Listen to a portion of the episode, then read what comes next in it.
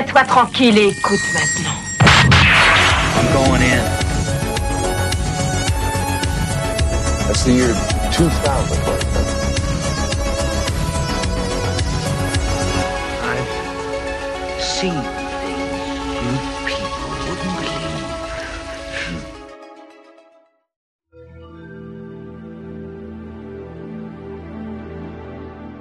Cher public, bonsoir et bonne année Bienvenue à un nouvel épisode de Betamax Break Room. Basile, bonne année à toi Bonne année à toi, Xav. Écoute, je te souhaite euh, du bonheur, la santé, plein d'argent et surtout de découvrir euh, bah, de nouveaux films, euh, que ça soit au cinéma ou dans les archives cinématographiques. Eh ben écoute, euh, bonne année à toi aussi, euh, Xavier. D'excellentes choses. Euh, on a encore beaucoup de films à euh, analyser, à critiquer. Euh, C'est vraiment notre plus grand plaisir. Euh, On va continuer à s'en donner à cœur joie. Pour changer un petit peu cet épisode-là, on va aborder un, thème pour la soirée. Nous allons discuter de films d'animation japonais. Alors comme premier film de la soirée, Basile, on va discuter de Venus Wars, de Yoshikazu Kazuhiko de 1989. Et notre deuxième film de la soirée sera Ninja Scroll de Yoshiaki Kawajiri en 1993. Alors justement, plongeons tout de suite euh, dans le premier film de la soirée, Venus Wars, C'est ça, un univers euh, résolument axé sur la science-fiction, mais on peut le dire, c'est quand même avant tout un film très orienté action. Tout à fait, avec avant tout nos protagonistes, nos personnages, nos héros qui sont des adolescents, qui euh, carburent euh, d'énergie, qui sont prêts à tout pour défendre leur, euh, planète, euh, leur génération sur la, planète Vénus. Alors pour résumer un petit peu le synopsis, l'histoire, tout commence en 2003 où une comète crache sur Vénus et elle met en place justement des circonstances qui permettent la colonisation et la terraformation de la planète. De sorte que des colons arrivent en 2012, comme nous décrit bien le film, et puis après on passe tout de suite à un flash forward en 2089, où Vénus est désormais dominée par deux nations. Là, le film nous plonge tout de suite dans l'histoire politique et l'histoire de guerre de la planète, où on voit très bien des coupures qui nous plongent sur des séquences où on voit bien des généraux, des admiraux qui euh, préparent leur plan tactique de guerre, qui euh, mettent en place vraiment euh, l'anéantissement du régime opposant, à savoir le régime Aphrodia, si je me trompe pas, du régime du Sud, euh, qui est attaqué par Io qui lance justement une attaque surprise sur la capitale d'Aphrodia. Euh, là, on suit une équipe de motocycles vélo-tueurs euh, nommés les Commandos Killers et aussi une jeune journaliste qui s'appelle Suzanne, Sue, souvent nommée dans l'animation. Voilà, pour le petit côté américanisant euh, qu'on retrouve souvent dans l'animation japonaise. Et voilà, justement, on se retrouve en plein milieu du conflit avec euh, ce personnage de Sue, euh, car elle arrive, euh, elle débarque sur la planète de Vénus, donc c'est un peu le personnage qui permet de nous intégrer dans l'histoire, dans l'univers. Alors ce qui se passe, c'est que ces jeunes adolescents de ce groupe de, de moto-killers sont très mécontents de la part des forces d'ordre, qui occupent donc leur ville, qui capitulent rapidement euh, devant la force d'opposition. Et là, notre protagoniste principal, Hiro, se retrouve à combattre les deux forces d'opposition, avec bien sûr son équipe de biker killers. Ils mettent la main sur des armes du marché noir, enfin plein de circonstances, qui permet justement de développer un petit peu euh, un scénario sur des jeunes rebelles, un peu des, une sorte de guérilla warfare euh, bourré d'énergie euh, d'adolescents. Et justement, ces jeunes se rejoignent à des commandos rebelles qui veulent défendre leur, leur régime d'Io. Et euh, le personnage de Sue, comme on en parlait un peu plus tôt, va nous permettre un peu euh, de suivre donc les aventures de Hiro et sa bande d'amis sur un, un sort de, on peut dire un peu un journal de guerre. Alors Basile, qu'est-ce que t'en penses de l'histoire, toi? Alors pour ma part, je trouve que euh, le scénario en lui-même est vraiment tout ce qu'il y a de, plus basique euh, et euh, classique. C'est, euh, on, le comprend assez rapidement. C'est plus un, prétexte qu'autre chose pour amener euh, des situations particulières et surtout des combats. C'est aussi euh, l'occasion de euh, d'un petit peu développer, mais quand même pas trop euh, le caractère des personnages, les interactions entre eux, etc. Puis c'est surtout une certaine ambiance dont on pourra reparler à nouveau plus tard. Le scénario, à mon sens, il- n'a pas tant que ça d'importance. En fait, c'est ça que j'ai trouvé, puisque moi le film, j'ai découvert en fait cette année, je ne le connaissais pas à l'époque. C'est sûr, comme tu dis, euh, je trouve vraiment que euh, l'histoire ne se soucie vraiment pas trop de nous engager dans le monde, dans l'histoire du monde, surtout entre ces deux continents qui, font force d'opposition. Euh, on aura juste le prologue, franchement, qui nous sert de prémisse pour bien nous établir dans l'univers. Mais à part ça, l'histoire se développe en face de nous par la suite, et ce sont plutôt les visuels qui feront la narrative sur le front. Les personnages pareils d'eux-mêmes, je trouve, ils sont pas très développés de façon significative, mais c'est avant tout, comme tu disais, c'est une histoire centrée, axée plutôt sur l'action que sur la dramaturgie. Hiro, c'est un jeune homme talentueux, donc Hiro, notre personnage principal, notre protagoniste, euh, c'est donc un jeune homme talentueux, mécontent du gouvernement euh, sur diverses façons pour lui. Hein. Il se sent un petit peu abandonné, euh, délassé euh, par les forces de l'ordre et ainsi que sa famille aussi. Pareil pour ses amis. Le, le personnage de Sue, donc cette jeune journaliste américaine, elle est très très ambitieuse et aussi pour bien se mêler au groupe, il y a une histoire d'amour annexe très très rapide où elle tombe amoureuse de l'un des autres cyclistes avec euh, toute cette euh, inclinaison sur la production d'un scoop. Et euh, c'est marrant comment ces deux personnages se mettent ensemble, mais c'est jamais vraiment travaillé ou traité dans l'histoire. C'est un peu voilà, on les voit ensemble, on voit qu'elle elle s'accroche à la bande, elle est intégrée, donc on va pouvoir permettre de suivre ce personnage un peu plus. C'est ça. Alors, je pense qu'on peut dire un mot de ce qui semble être la, cible visée de, de ce film-là. Euh, résolument, c'est vraiment très ado. Euh, là, on n'est pas vraiment dans Ouais. un truc destiné euh, aux adultes ou aux jeunes adultes. Là, c'est quand même très très ado. Euh, bah déjà, ne, ne- ne serait-ce que par l'âge des personnages, on comprend très rapidement que euh, voilà, euh, c'est plutôt des jeunes ados qui vont s'identifier aux héros. Et c'est vrai que voilà, on se, euh, on reconnaît très bien, euh, bon, pour peu qu'on ait lu euh, un peu de manga, les euh, caractères très très très stéréotypés, euh, situations stéréotypées aussi.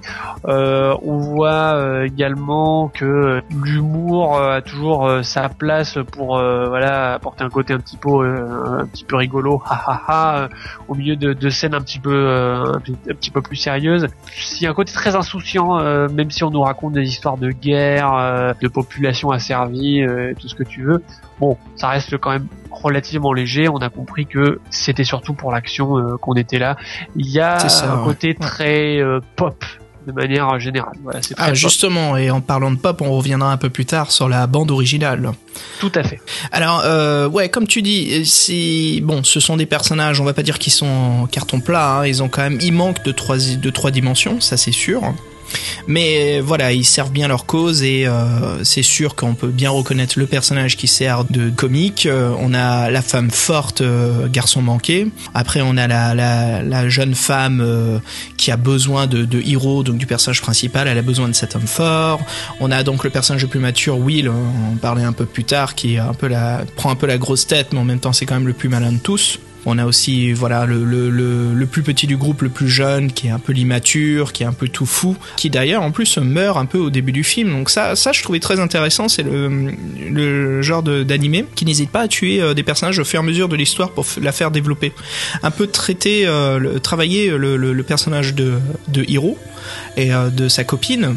Euh, voilà, de voir en fait leur entourage mourir autour d'eux pour construire justement euh, leur personnalité, de mieux comprendre pourquoi ils deviennent de plus en plus durs et surtout on les voit mûrir. Surtout la journaliste Sue. Ça c'est sûr qu'on la voit au début, c'est un peu la nanette qui n'hésite pas à soulever un peu sa jupe pour obtenir des informations un peu plus juteuses sur la planète Vénus.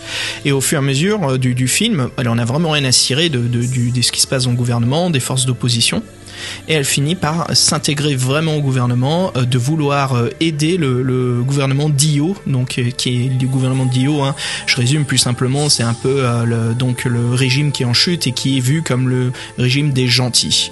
Les forces d'opposition, bien sûr, sont vues comme des grands méchants, le régime d'Aphrodien. Donc voilà, en effet, on est vraiment dans un manga où il se passe beaucoup de choses et il y a quand même, on sent une évolution, je trouve, dans le scénario du côté ado à adulte. Alors moi pour ma part, c'est euh, donc c'est pas vraiment euh, ces euh, côtés-là euh, qui euh, qui m'ont euh, séduit. Alors je tiens à préciser autre chose hein, parce que là c'est aussi ça fait partie du, du ressenti personnel, c'est que je sais que toi tu l'as découvert à l'époque en fait quand c'est sorti, quand toi-même tu étais ado. Alors je l'avais découvert en VHS Manga Mania ça, ça date un peu. Euh, 97, 96, 97, 98, quelque chose comme ça. Donc en effet, j'ai voilà adolescent au, au collège, hein. donc c'était le film vraiment euh, parfait pour l'âge que j'avais, de motivation, d'inspiration, euh, d'aventure, euh, de se lâcher un peu quoi hein, sur, sur un, superbe film. Enfin moi je trouve vraiment très bon. L'animation est vraiment euh, intéressante dans ce manga, donc il y a il a pas mal de, de, de points forts et de bonnes qualités. Ouais. Mais c'est vrai qu'il a ce côté très ado.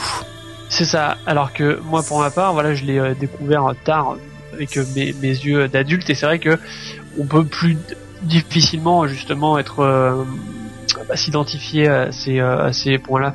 Alors, que finalement, ce qui m'a plu euh, dans euh, dans le film quand je l'ai vu, c'est plutôt parce que ça m'a rappelé euh, justement une certaine époque un peu insouciante, une certaine ambiance voilà qu'il y a dans ces euh, dans ces films justement un peu un peu ados où euh, c'est c'est un tout hein, c'est à la fois la musique euh, même le les visuels finalement la- l'aspect euh, général du film qui euh, voilà, comme je le disais un peu plus tôt, hein, on parle de guerre, il y a des morts, tout ça, etc. Mais, mais tout ça est quand même pas montré euh, de manière très euh, crue.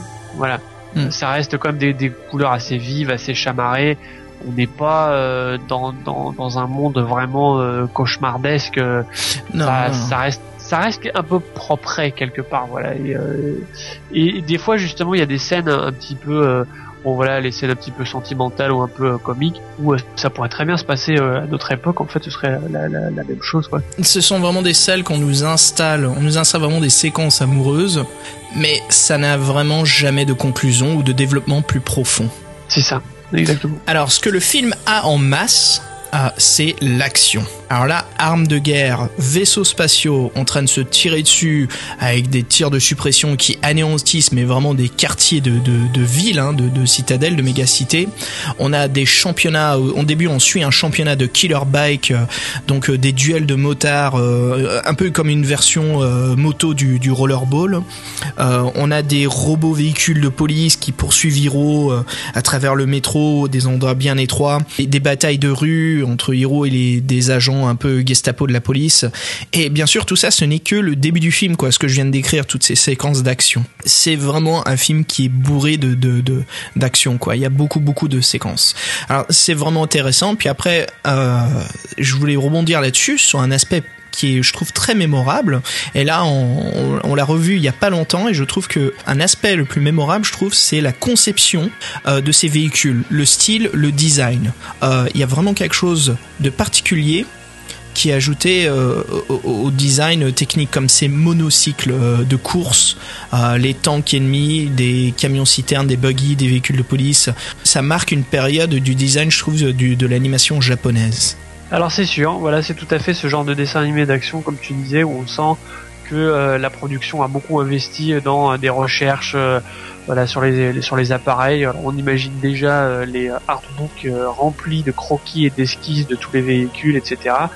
Et euh, bon, voilà, moi même à l'époque j'étais friand de ce, ce genre de choses où euh, j'hésitais pas à investir euh, justement dans un bouquin euh, de d'esquisses ou trucs comme ça où je, voilà, je, consultais euh, juste pour le plaisir des yeux et on sent que c'est tout à fait dans cet esprit-là que ça a été fait. Alors intéressant, c'est que Venus Wars avant tout c'était un manga. J'en ai obtenu quelques-uns que j'ai- pu trouver sur internet.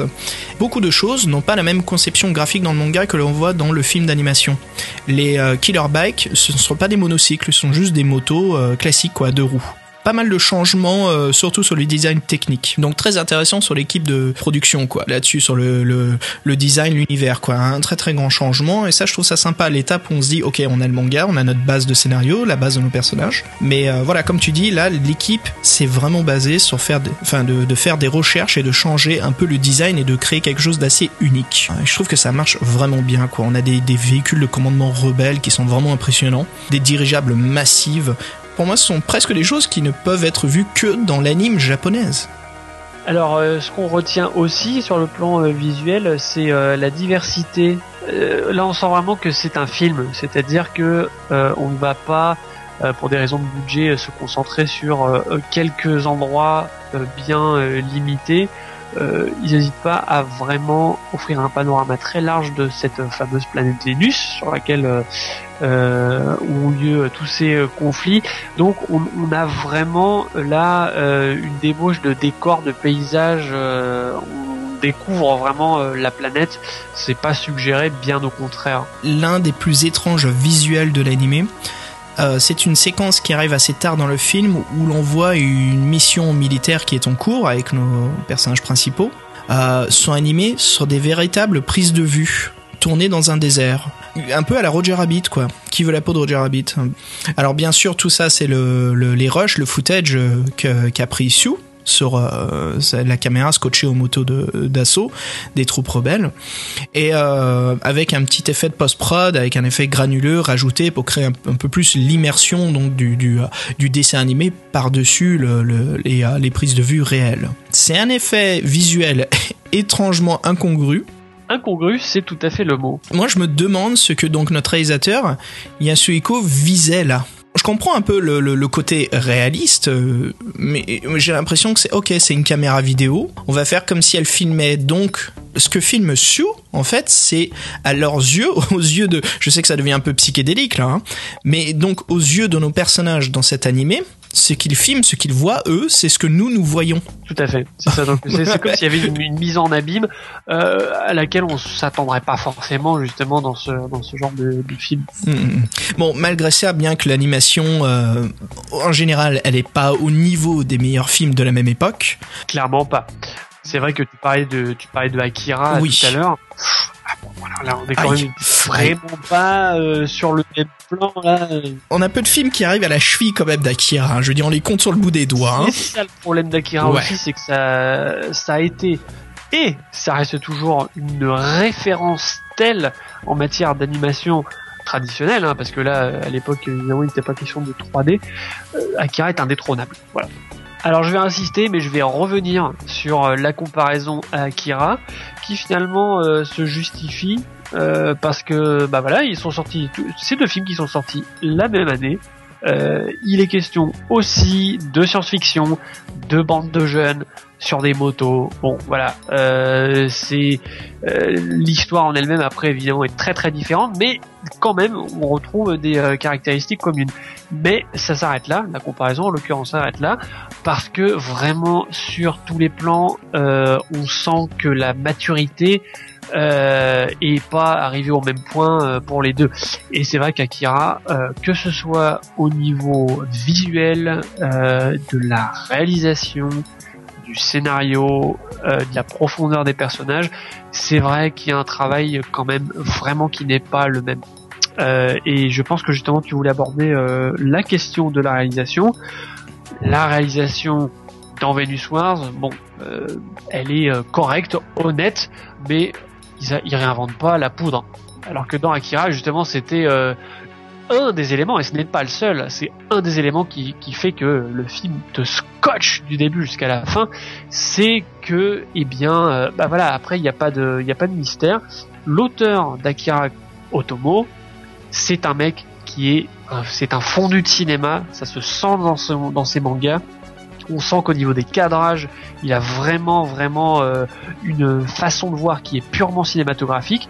Et ben c'est lui qui a réalisé l'animé et ça se sent. Voilà, là, là, c'est, là, on est dans le domaine du cinéma. Là, c'est pas du du manga animé à l'écran. C'est vraiment euh, du cinéma. Je pense qu'on peut résumer vraiment euh, la différence que l'on voit dans Venus Wars et d'Akira, c'est la mise en scène. Mise en scène dans Akira très profonde, très portée sur le développement des personnages, sur leur psychologie, la façon comment ils réagissent au développement de l'histoire en phase 2. Un traitement quasiment comme si ces personnages créés sur papier étaient réels. On leur donne cette profondeur de ressenti sur l'évolution de l'histoire autour d'eux. Pendant que dans Venus Wars, on se concentre au fait d'aboutir le scénario. Alors je dis pas que le scénario est mauvais et que les personnages sont dessinés d'une façon euh, euh, rapido sans profondeur, mais c'est vrai qu'il manque potentiellement euh, de, développement psychologique entre eux. Euh, les relations entre les personnages sur ce qui se passe autour d'eux est rapidement expédiée, rapidement mise en place, et ce n'est pas qu'on l'oublie, mais c'est que ok, on a compris, on passe à autre chose. l'énorme différence, c'est que derrière, on sent qu'il y a la puissance de l'imagination d'un auteur. Ouais. Et c'est ça qui fait toute la Mm, différence, mm, mm. c'est que derrière, il y a un auteur Otomo. Et ben voilà, c'est un mec qui a une imagination absolument débordante. C'est pas n'importe qui.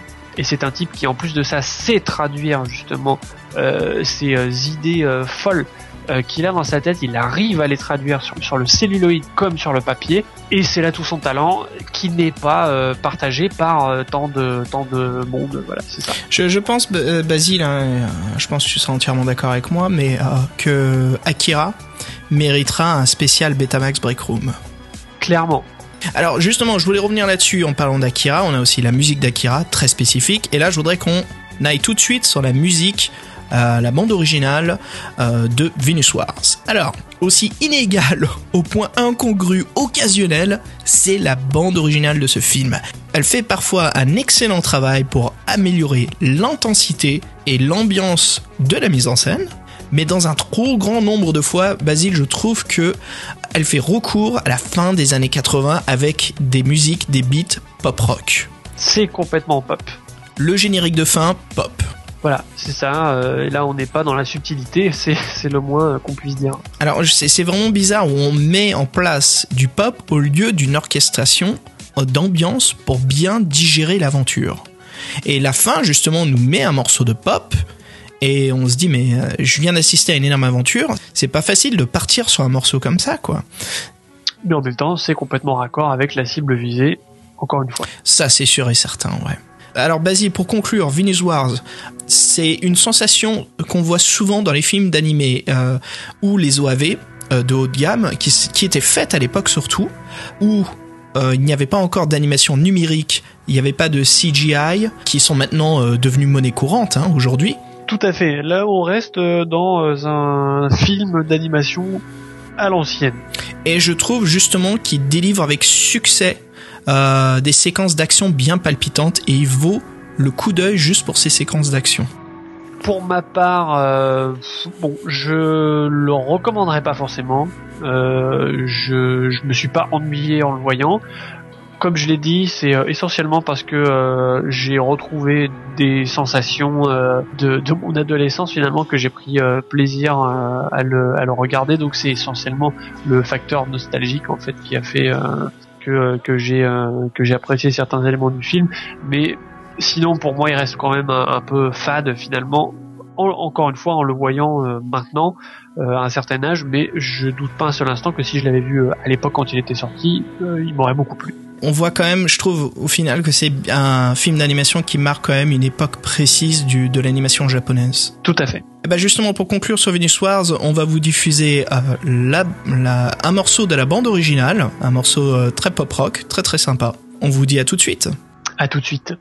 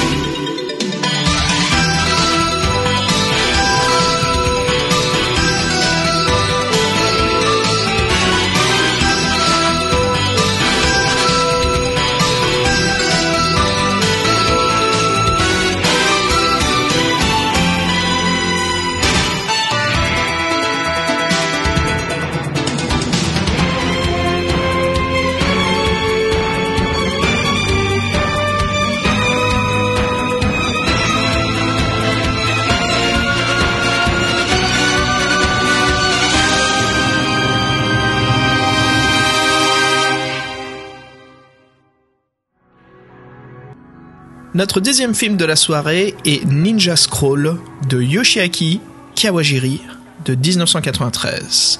Alors, avant d'entamer euh, ce film d'animation, pareil, euh, via la collection euh, Manga Mania, je crois qu'on en parlera un petit peu après euh, Ninja Scroll de cette collection de VHS. J'ai un amour fou pour l'animation de Kawajiri dans le monde du, du- du dessin animé japonais. Donc je compte sur toi qui l'as découvert récemment.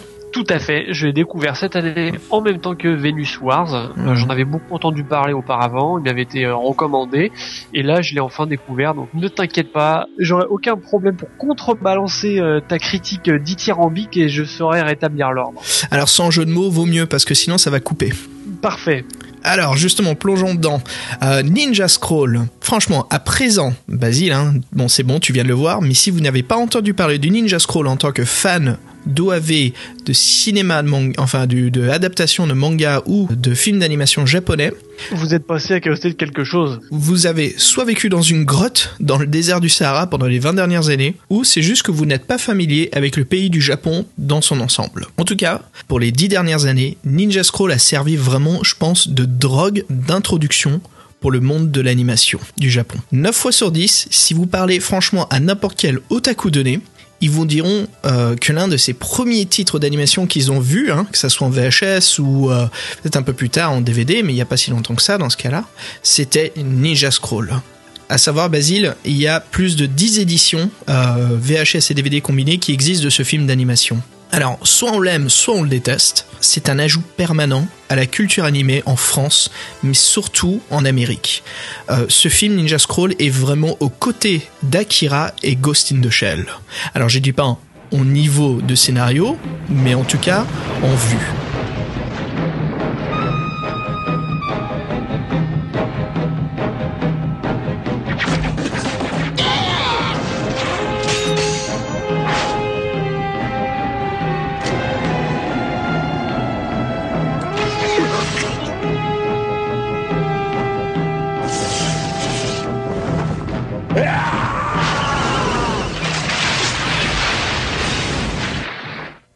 誰も私には近づけぬ」「近づく者は殺す」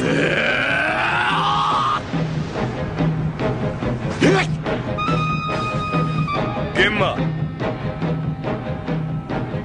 地獄から鬼どもを連れて戻ってきたらしい。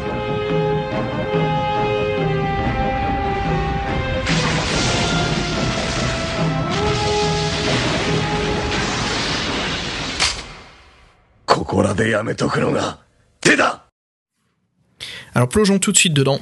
Basile, résume-nous un petit peu le synopsis de Ninja Scroll. Alors le synopsis, euh, il est tout de même euh, assez simple, hein, euh, parce que là, euh, encore une fois, c'est quand même aussi un film qui est résolument euh, orienté action.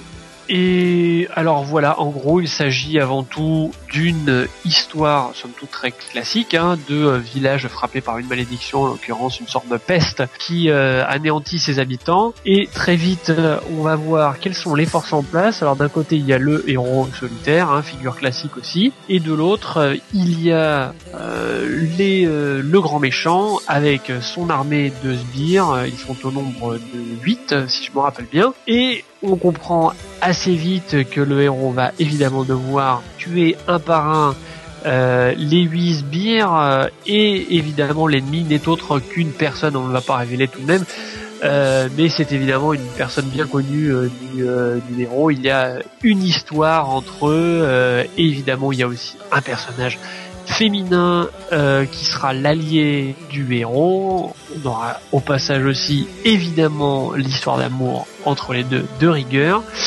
Voilà, donc tout ça, euh, c'est vrai que c'est euh, c'est du classique encore une fois, mais l'essentiel, voilà, c'est pas forcément d'être absolument original. L'essentiel, c'est de le faire bien. Et là, en l'occurrence, Ninja Scroll le fait à merveille. Et tout ça dans un décor euh, de l'époque Oedo japonais. Voilà, alors c'est euh, avant tout ça, je pense, euh, qui euh, qui a beaucoup euh, plu, qui a attiré les euh, les jeunes ados que nous étions à l'époque. euh, c'est qu'il y avait cet exotisme finalement de, de cet univers qui nous est complètement étranger, parce que tout cela fait appel finalement à la mythologie japonaise qui est évidemment très différente de la nôtre et tout ce bestiaire parce que là c'est vraiment bien de cela dont il s'agit toutes ces vieilles légendes voilà ça a quelque chose ça avait quelque chose de très euh, nouveau et qui était montré d'une certaine façon qui restait euh, tout de même je trouve accessible pour un public euh, occidental, même si on n'avait pas forcément les références qu'il fallait pour pour les comprendre. Et euh, ça, je pense que ça quand même vraiment, euh, ça fait partie de, de, de ce qui euh, de ce qui donne la, la force de, de cet animé-là. Voilà, c'est c'est Mhm. d'être plongé dans cet univers euh, exotique sans forcément en avoir les clés, euh, mais euh, on est tout de suite pris par cet univers. Alors Ninja Scroll est vraiment, je pense, en partie responsable à l'image négative de l'animation japonaise au milieu des années 90, jusqu'à travers l'explosion récente de ces dernières années. Moi, ça me plaît, mais pour être sincère, ce film est ridiculement violent. Abusif envers les femmes et essentiellement rempli de séquences d'action et de gore. Alors, c'est vrai, mais en même temps, alors là, tu soulèves un point très intéressant parce que finalement, euh, on se souvient qu'en France, justement dans les années 90, Dieu sait si euh, il a été euh, question des mangas. Je disais les années 90, non, en fait, ce n'est pas vrai. C'est dans les années 80 qu'a eu euh, eu lieu l'essentiel de la polémique sur la violence et le sexe euh, dont, dont les mangas étaient euh, étaient pleins et qui ont qui ont fait euh, voilà qui ont vraiment provoqué des levées de boucliers au sein des associations de parents d'élèves euh, on se souvient de Seigle Royal même à l'époque euh, qui, euh, qui en avait fait son cheval de bataille et qui allait de plateau en plateau télévision pour voilà raconter sa quête de l'anti-violence. Et euh, en fustigeant les fameux dessins animés japonais du club Dorothée de l'époque qui étaient principalement montrés Et force est de constater que euh, Ninja Scroll, alors là pour le coup, c'est vraiment euh, exactement ce qui a été dénoncé à l'époque, c'est-à-dire euh, c'est de la violence extrême et du sexe un peu gratuit.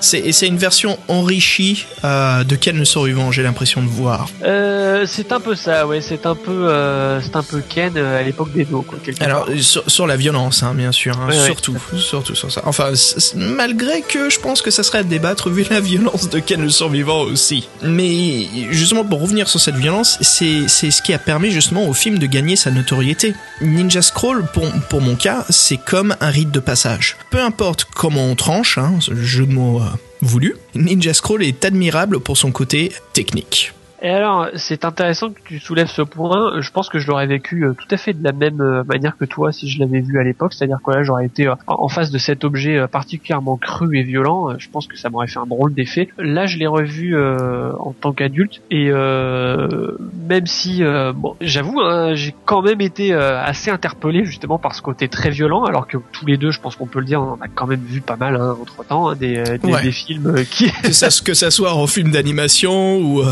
en, en- en cinématographie, bien sûr. on n'est pas né de la dernière pluie. euh, Non. euh, sur ce côté-là, mais pourtant, euh, je trouve que ça fait quand même encore son, son effet.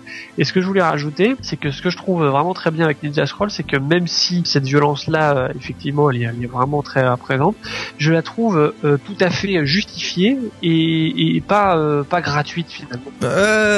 Tu vois, ça me fait chier parce que j'ai envie d'argumenter ce que tu me dis, mais en même temps, j'aime que ça, j'aime ce côté un peu action gore, tu vois, abusif, parce que ça va tellement bien avec l'ambiance de l'histoire qui nous est à raconter. C'est ça que j'allais dire, c'est exactement ça, c'est que pour moi, c'est complètement cohérent avec l'ambiance. Et c'est pour ça que, à mon sens, c'est pas vraiment gratuit. Justement, en parlant de gratuit, je voulais venir sur un point assez intéressant, c'est qu'il y a une version censurée de ce manga.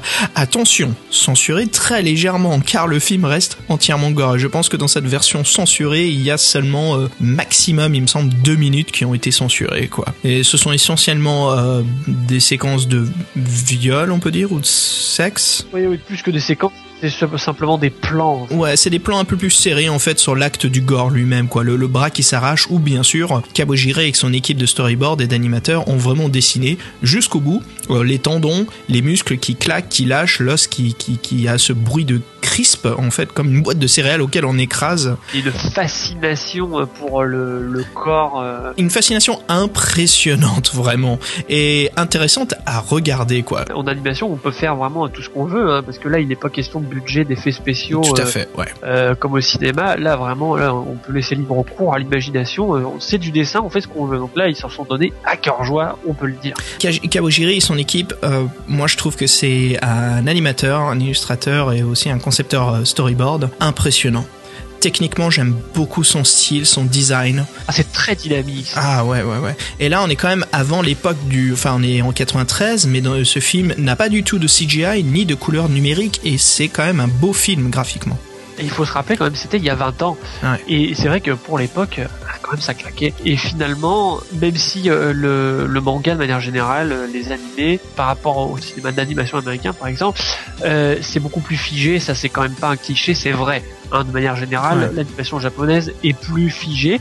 Et ben ça n'empêche pas qu'il y a quand même un, un dynamisme vraiment dans ces euh, dans ces scènes d'action qui, qui moi m'a encore bluffé. hein, J'avoue, euh, Ouais, le, le, le, le développement du, du gore, mais aussi la scène d'action avec tout ce qui se passe, les storyboards sont excellents, quoi. La, la, la conception de la scène d'action est, est vraiment impressionnante et exécutée parfaitement à l'animation. hein. c'est ça. Et puis alors même au niveau du cara design aussi, euh, il y a, y a Super. un style Ouais. très particulier. Ces méchants sont quasiment des icônes, hein. Euh, ouais, ça sort un peu de, de l'ordinaire là, ce, ce, ce trait. Alors c'est Mm. très efféminé. Hein, je, je pense que Ouais. tu l'as remarqué. Hein. Euh, tous les personnages, euh, qu'ils soient euh, masculins ou féminins, voilà, bah, ils font tous très très très efféminés avec des grands visages, des grands yeux. euh. On a même l'un des antagonistes qui est quasiment androgyne. Hein. Ah oui, tout à fait, clairement. Alors les, les Japonais ont une fascination assez euh, prononcée euh, pour. euh, Je te trouve très poli, là.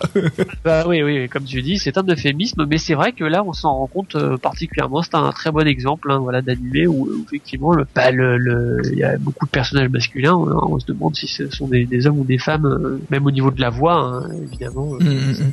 Aussi, euh, on en a pas parlé vite fait dans euh, Venus Wars, mais là, euh, j'en parle rapidement. Mais le studio de, traduction française, doublage français, a fait un très très beau boulot hein, sur ces, deux films d'animation auxquels on discute ce soir. Il y a vraiment eu une, une exécution parfaite. Alors moi, j'ai- pu avoir l'opportunité de le voir en version originale, mais aussi en français. Et ce n'est pas du tout difficile de le voir en français. C'est vraiment une très bonne exécution. Très très bien, un beau boulot quoi. Ce qui, euh, ce qui a le mérite d'être euh, souligné parce que c'est tout de même assez rare, hein, il faut le dire. Avec la crème de la crème du club Dorothée, en effet, quoi. Ça. Alors sans aller sans aller jusqu'à ces, euh, ces extrêmes là parce que là on parle de, de, de séries télé mais c'est vrai que même les films ou les, euh, les OAV étaient quand même la plupart du temps assez mal doublés je pense par exemple au doublage catastrophique de, des chroniques de la guerre de Lodos Aïe, euh, aïe, aïe. c'est resté euh, avec euh, plusieurs de mes amis un running gag pendant euh, des mois et des mois on, on répétait des répliques euh, des, des chroniques de la guerre de Lodos vraiment c'était un doublage difficile. ah oui vraiment très très Mm, difficile mm, mm. Et moi, je sais que je suis un peu difficile, hein, car même la traduction française, le doublage, pardon, le doublage français de Cowboy Bebop, je le trouvais insupportable. Et euh, je suis vraiment pas fan bon, de- des séries un, un peu plus euh, récentes, comme Samurai Champloo. Je ne supporte vraiment pas euh, le, le doublage français. Je trouve que ça jure beaucoup trop. C'est un langage un peu trop jeune et familier, oui tu trouves que ça colle pas quoi ce qui est en, en sous-titrage. En effet, ça colle pas du tout, quoi. Alors moi, en l'occurrence, c'est vrai que ce- le doublage de Cowboy Bebop à l'époque, quand je regardais sur Canal+, je trouvais personnellement qu'il était euh, plutôt de bonne qualité. Donc effectivement, les avis divers. euh. J'avais découvert Cowboy Bebop sur les soirées VO de Game One. Alors, ça date, hein. Et euh, il n'y avait pas encore de, doublage à l'époque pour les sagas. Euh, et c'était juste le, sous-titrage, je sais pas comment Game One l'a obtenu, mais en tout cas qui était parfait.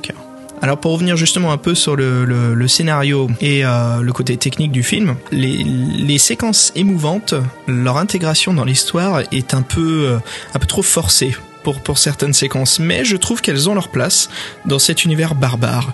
L'histoire d'amour de Jubei avec euh, cette femme fatale où euh, tout son corps est empoisonné, donc aucun homme peut l'embrasser sans mourir par la suite, permet justement de développer un peu cette histoire, cette liaison d'amour euh, un peu difficile et complexe parmi tout ce gore qui les entoure. Oui, écoute, pour ma part, et pourtant je, suis très critique souvent avec ce genre de choses, moi j'ai trouvé que ça, ça se ça se mêlait vraiment très très bien au reste Ah, de tout à fait. l'histoire.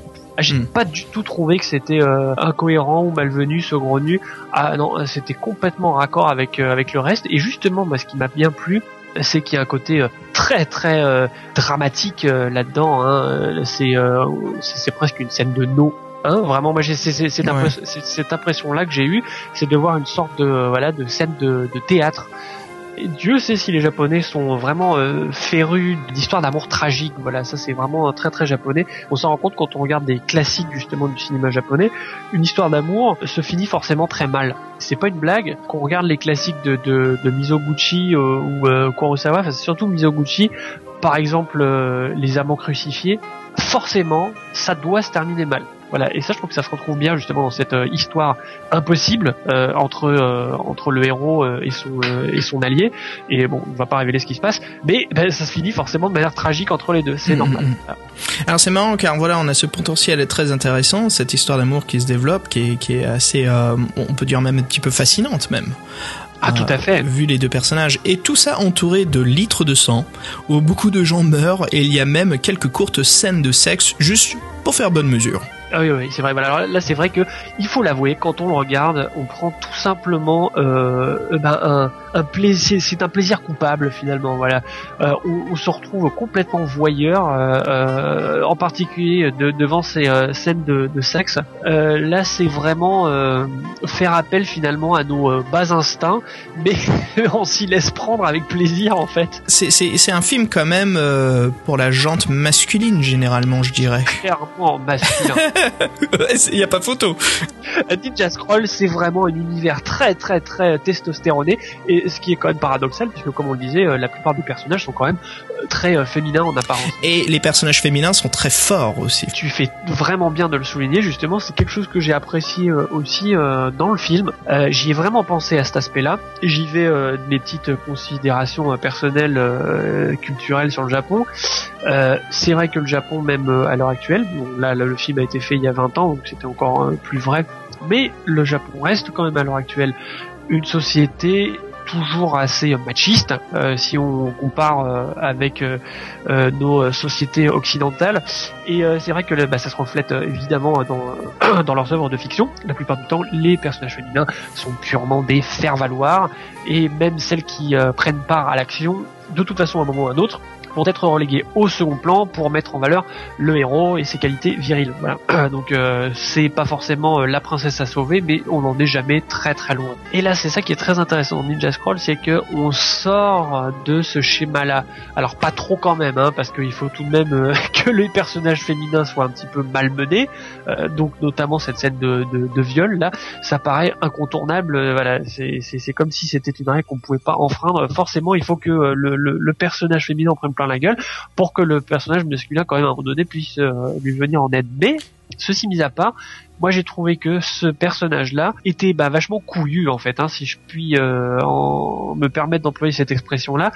Bah, elle est pas la traîne quoi, vraiment, euh, elle est là. et puis j'ai bien aimé ce passage justement où il est révélé au héros que ce n'est pas lui qui avait vaincu. Euh, ben, le fameux euh, ennemi du début qui euh, donc Le, ce sort de golem de pierre. Exactement, le golem de pierre, c'est tout à fait ça. En fait, c'est même pas le héros qui a réussi à en venir à bout. Bah non, c'est parce que c'était le poison inoculé par le personnage féminin. C'est pour ça qu'il a réussi à la vaincre. Donc, ça, je trouvais que c'était pas mal. C'est, euh, ça n'a l'air de rien, mais c'est important. Voilà. Et, et comme, comme tu le constates, c'est vrai que le personnage féminin dans les mangas maintenant, assez rare quoi de trouver des personnages assez forts hein, dans les trois quarts des, euh, des animés ou des séries shonen, toujours le personnage féminin. Je- évolué, ça a évolué. Je veux dire, quand Ouais, on ouais. regarde Naruto, par exemple, on, on voit bien que les personnages féminins euh, ils sont quand même euh, plus euh, à la hauteur des, euh, des personnages masculins, mais euh, c'est jamais euh, complètement euh, égalitaire finalement. Il y a toujours un moment donné dans l'histoire où on va montrer que bon bah un homme c'est un homme, une femme c'est une femme, et puis une femme c'est quand même fait pour avoir euh, des, des émotions, être euh, un peu faible alors que le héros ne l'est pas et blablabla etc. Voilà, je, je pourrais pas dire pour Naruto, mais je pourrais dire par exemple pour une, j'essaie de trouver une série un peu de la même époque, hein, comme Cowboy Bebop avec Faye, le personnage de Faye. C'est un bon exemple finalement parce que Cowboy Bebop c'est quand même plutôt un univers de mec encore une fois. Bah c'est pas un personnage de faible femme justement là au contraire c'est vraiment une femme qui a du caractère on peut on peut le dire. Et même le, le personnage secret féminin aide. hein.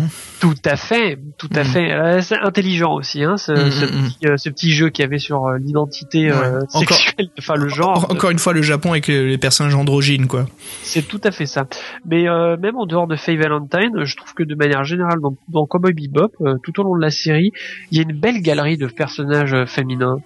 Franchement, il y a beaucoup d'épisodes où, euh, bah, que ce soit l'heureux de la série Spike ou d'autres, euh, ont affaire à des personnages euh, féminins forts, je trouve. Et ça, c'est plutôt appréciable.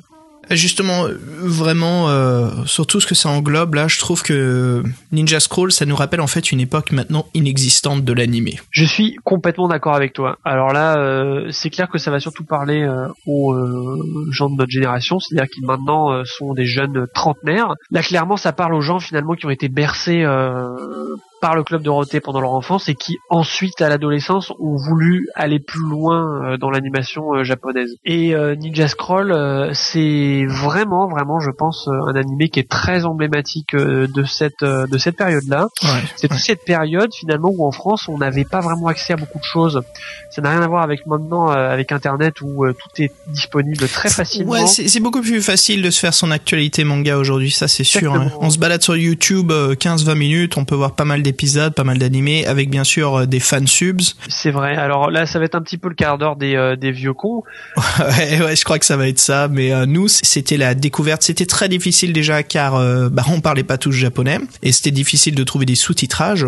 Donc le peu d'OAV ou de long métrage d'animation, pour les connaisseurs, c'est sûr qu'on on se les échangeait, on se les partageait. Ou quand un sortait par une édition française, hein, que ça soit Dynaix ou manga vidéo, ça faisait carton quoi. Et c'était euh, vraiment le, le- le petit péché mignon pour certaines œuvres euh, d'en parler, d'en discuter et surtout de les voir entre potes quoi. Et une fois que le DVD est arrivé et surtout que le, le manga s'est bien sûr élevé en France, je dirais euh, fin des années 90, début surtout début des années 2000. Début des années 2000, c'est c'est ça, exactement. Là, on voit un truc classique, je pense, c'est on se balade à la Fnac. C'est sûr que les rayons manga, il y a 20 ans, n'avaient pas du tout la même taille. C'est vrai, et c'est quand même fou de, de, de réaliser hein, que à l'époque, euh, le rayon manga à la Fnac, c'était quelque chose de beaucoup plus confidentiel. Il y avait euh, deux éditeurs essentiels à la collection, c'était J'ai lu avec Fly, Dragon Quest, et Nicky Larson, donc City City, Hunter. Hunter. Et puis le deuxième éditeur qui était Glénat. Qui était le premier euh, qui avait euh, vraiment euh, pénétré le marché avec quand même il avait sa locomotive Dragon Ball qui évidemment Ça, c'est sûr que c'est le manga qui communiquait avant tout en France. Hein. c'est ça mais il avait eu quand même l'audace aussi de sortir à la même époque que Dragon Ball si je me rappelle bien Sailor Moon et C'est- C'était cette époque justement sélective. Donc, ce qu'on avait sur le marché, c'était un peu euh, la crème de la crème du, du manga au Japon, quoi. Et pas forcément hein. c'est ça qui est euh, ça qui est marrant aussi c'est que certes euh, il y avait certaines collections et encore une fois on y reviendra par exemple la collection de Manga Mania où effectivement là il était question de la crème de la crème comme tu dis mais on n'avait pas non plus que le meilleur c'est vrai qu'en termes de manga en gros je, je, je pense qu'on peut dire qu'on a été plutôt euh, gâté Euh, et c'est vrai Ouais. qu'il y a eu une certaine euh, sélection Parce qu'aujourd'hui, j'ai l'impression que si on va pas sur un site web de critique ou de top 10, top 5, c'est un peu, on s'y perd facilement, quoi. C'est difficile de trouver euh, si on veut regarder un, bon AV ou un bon film d'animation euh, japonais. Et c'est là où moi je conseille tout de suite tous les boulots de Kawajiri. Kawajiri a surtout fait une trilogie cyberpunk magnifique, Cyber City Uedo, qu'il a réalisé pendant les années 90 jusqu'à 91, et surtout avant un autre, euh, une autre œuvre, en fait plus, plusieurs même. hein. Il y a aussi euh, Goku Midnight Eye, donc deux petits OAV. Euh, où euh, Kawajiri était aussi le réalisateur, qui euh, voilà se concentre beaucoup plus sur le cyberpunk. Puis on a aussi en, si je me trompe pas, en 88, il y a eu Demon City Shinjuku. Alors Demon City Shinjuku, je, je vais juste en parler un petit peu car c'est quasiment le même scénario que Ninja Scroll. Attention, ce n'est pas du tout une critique négative, moi je trouve ça top, car euh, Wicked City, on est dans un univers un peu fantastique, euh, futuriste, où au lieu que ça soit un empereur euh, euh, qui veut conquérir des terres, envoyer la peste dans des villages, c'est un démon qui se réveille en plein centre de Tokyo, qui convertit la ville, qui veut justement prendre Tokyo pour les enfers, et on se retrouve un peu dans le même, la même situation. Au lieu de Jubei, on a un jeune qui est bien sûr euh, en communication avec son père, qui est celui qui a enfermé ce démon dans les enfers. Bref, toute une histoire où on retrouve vraiment les mêmes bases que Ninja Scroll. Donc ce jeune euh, héros, même pas un protagoniste, mais vraiment un héros, doté d'un pouvoir spirituel en liaison avec son père, doit faire face aux sbires euh, de ce grand démon. Et voilà, on a l'impression en fait que Ninja Scroll, c'est un sorte de remake euh, de euh, Demon City. Et alors moi je reviens sur euh, sur un point hein, qu'on évoquait tout à l'heure. Donc comme on le disait à l'époque, l'accès aux œuvres de fiction japonaises était vraiment vraiment beaucoup plus réduit qu'il ne l'est maintenant. Et la collection manga vidéo, par la suite la collection Manga Mania qui a repris certains titres de la, de la collection manga vidéo. Euh, Il y a eu une première vague en fait qui est sortie en kiosque, en VHS. Et euh, ensuite, il y a eu une édition euh, DVD, toujours en kiosque, euh, qui est sortie euh, quelques années plus tard. Début des années 2000 même. Et euh, bah, je trouve ça intéressant euh, qu'on revienne sur cette fameuse collection Manga Mania, parce que là, tout à l'heure, tu parlais de la crème de la crème, et ben, Manga Mania, c'est exactement ça. C'était une sélection incroyable, ouais, des, des films d'animation, ouais. Exactement. Alors, euh, je sais pas euh, qui sont les euh, gens qui ont fait euh, cette sélection-là, mais je pense que c'était en grande partie des passionnés et et que c'était pas forcément seulement bah, des gens qui étaient finalement peu scrupuleux de de ce qui de ce qu'ils achetaient et qui voyaient juste le côté bah voilà le côté euh, trash euh, et, euh, et sexy et qui se disaient que bon bah voilà de toute façon ça allait se vendre donc euh, Mm. peu importe la merde que c'était euh, ça ça il y aurait pas de problème pour les écouler bah je- il y avait forcément aussi ce côté là faut pas faut pas se voler la face mais n'empêche que je pense que ça a aussi été euh, le travail euh, de gens qui étaient vraiment passionnés d'animation japonaise et qui ont voulu que soit accessible euh, en France cette culture là euh, ce j'allais dire ce cinéma là parce que oui là on parle de, Bien de sûr. long métrage d'animation donc c'est Mhm. du cinéma et euh, bah je pense qu'on a été beaucoup justement à être marqué par cette collection